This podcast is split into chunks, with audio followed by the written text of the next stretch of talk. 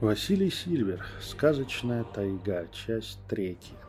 После того, как дорога упирается в большую поляну со следами кострищ, я ставлю отлично поработавшего стального друга на отдых. Дальше мне двигаться на своих двоих в любом случае. Чуть разгоряченный капот круизера привлекает всю мошкару своим теплом.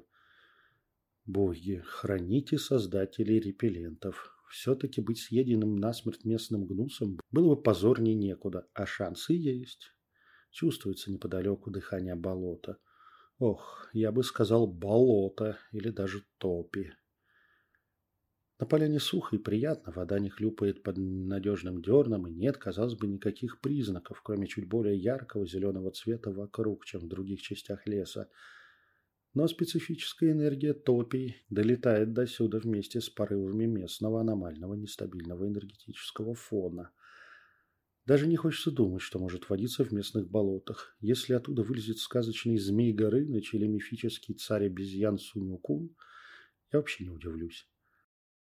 Я обновляю защиту поляны, поставленную здесь местными. С любовью сделано. Или с хорошим пониманием, чего тут можно опасаться. Я ничего в ней не меняю, хотя есть и более изящные решения, но тут лучший враг хорошего. Мои представления о прекрасном могут сильно не учитывать местную специфику. Хозяин, конечно, обещал прикрывать меня до кромки, но на нечисть надейся, а защиты вовремя обновляй. Я разбиваю небольшой лагерь, готовлю у костра ранний ужин – и в процессе порчу несколько страниц тактического блокнота, записывая в двух копиях всю ту информацию, которой поделился Леший. Это важные сведения о ситуации в аномальной зоне. Примерно треть моих задач на эту миссию было уже выполнена, благодаря установившимся нормальным отношениям с местным хозяином. Вот не понимаю я магов и колдунов, которые нос от духов мест воротят.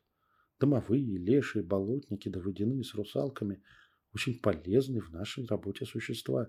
Да и по личным качествам такая нечисть часто лучше, чем многие люди. Это все предубеждение и расизм коллег. Ну, сами все идиоты.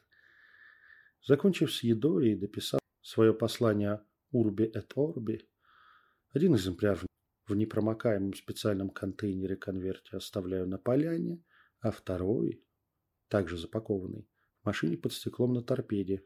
Теперь точно найдут если я не вернусь. Ночные шорохи за тентом палатки – это отдельный жанр аудиоужасов. В обычном лесу засыпать, когда от источника непонятный звук тебя отделяет лишь никчемный кусок непромокаемой ткани, уже не так просто. А тут вообще целый квест. Меня спасает от изматывающей бессонницы раскинутая сеть энергетической чувствительности. Вот белка побежала и что-то сперла с поляны. Там какая-то мелочь мышиная типа копошится. Где-то мимо проходит медведь, но ему до лагеря дела нет. Птицы.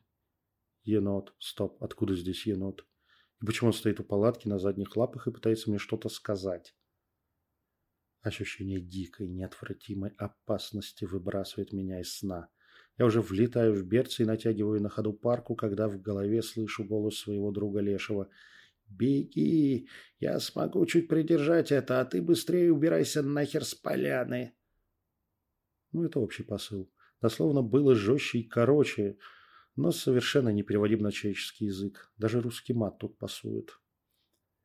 Не раздумывая ни секунды, я завожу двигатель джипа и чудом, не задевая окружающие деревья, разворачиваю его по направлению из леса. Фары, ремни, коробка и педаль в пол. Машина прыгает вперед.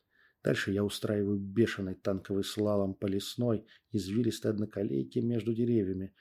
На максимально возможной здесь скорости, даже чуть больше, чем возможной. Вынесенная вперед эфирка считывает препятствия, повороты, ямы и грязевые лужи быстрее глаз – я просто знаю, что ждет впереди через доли секунды, а натренированный ум мага, подстегнутый адреналином, просчитывает с эффективностью суперкомпьютера все параметры прохождения участка с максимальной скоростью. Торможу я только, когда в голове чувствую сигнал от Лешего. «Все, бешеный, охлони, оторвался. Молодец!» Он явно немного в шоке от времени, за которое я прошел пару десятков километров по непредназначенной для этого дороге. Я выпадаю из руля на обочину дороги и сажусь на землю, прислонившись спиной к ближайшей сосне. Дрожащими руками вытаскиваю сигарету и сладостно затягиваюсь. Тоже чуть дрожащие пальцы нечисти наохочивают и себе белую палочку жизни из многострадальной помятой пачки. «Отец, а чё это я так драпал-то? Не от енота же?» Я, наверное, подхихикиваю, форсаж психики начинает отпускать. «Какого нахер енота?» Сомнением в моем здравомыслии и адекватности смотрит на меня старик. Из-за кромки вылезла паскуда тамошняя, огромная и сильная, как змей, и прямиком к стоянке твоей. Потом за тобой еще верст пять держалась. Ну, за тобой не угнаться, драпаешь ты знатно. Ну, так, гордо задирая подбородок я, я в этом специалист высшей категории.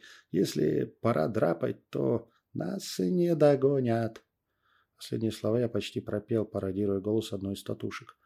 Надо своим отходником не спугнуть лешего, еще решит, что с кукухой не дружу.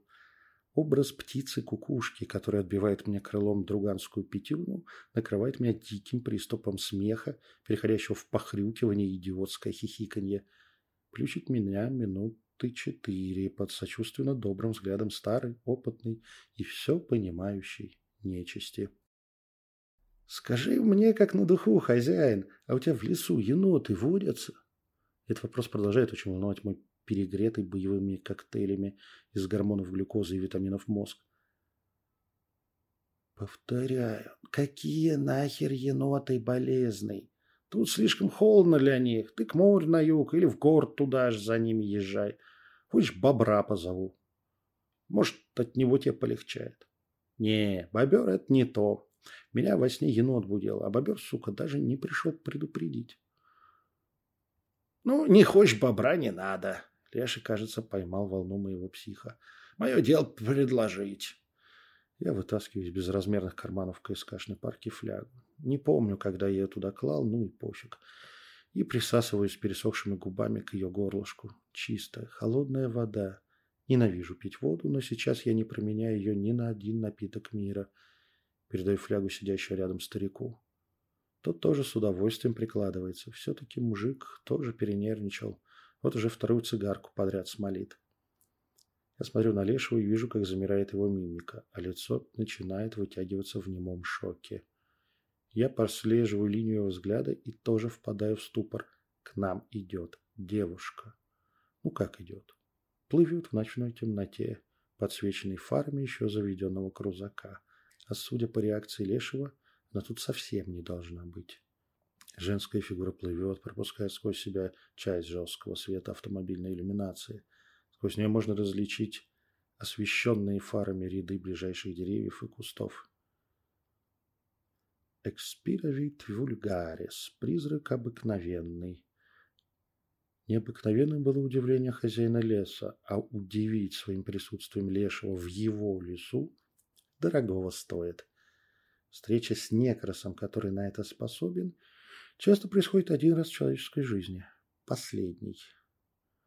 Призрачная девушка останавливается в метрах пятнадцати от нас. Похоже, чувствуя, как мои магические защиты наливаются дополнительной энергией, а на перстне под тактической перчаткой уже играют сполохи ударного воздействия. Руки девушки выныривают из свободных рукавов мантии и куртки и складываются в до боли мне знакомые жесты. Я практически на автомате отвечаю положенным жестом отзывом, и чувствую, как меня пробивает холодный пот. Призрачная некротическая сущность, бывшая при жизни моей коллегой, пусть и равного мне градуса, это уже полная жопа енота. Нажористая такая, с полосатым погребальным хвостом. Ни хреновые у тебя тут бобры, отец. Моя психика все еще не в адеквате, пусть уже снова выходит на форсированный режим, вздернутая страхом и эфирным приказом самому себе к бою – Потом мне будет плохо, но надо, чтобы это потом наступило.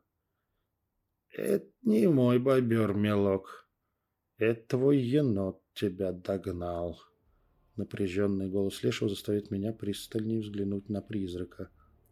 Откуда у бывшей девушки коллеги на голове звериные уши и почему из-под короткой мантии куртки напряженно высовывается толстый полосатый хвост.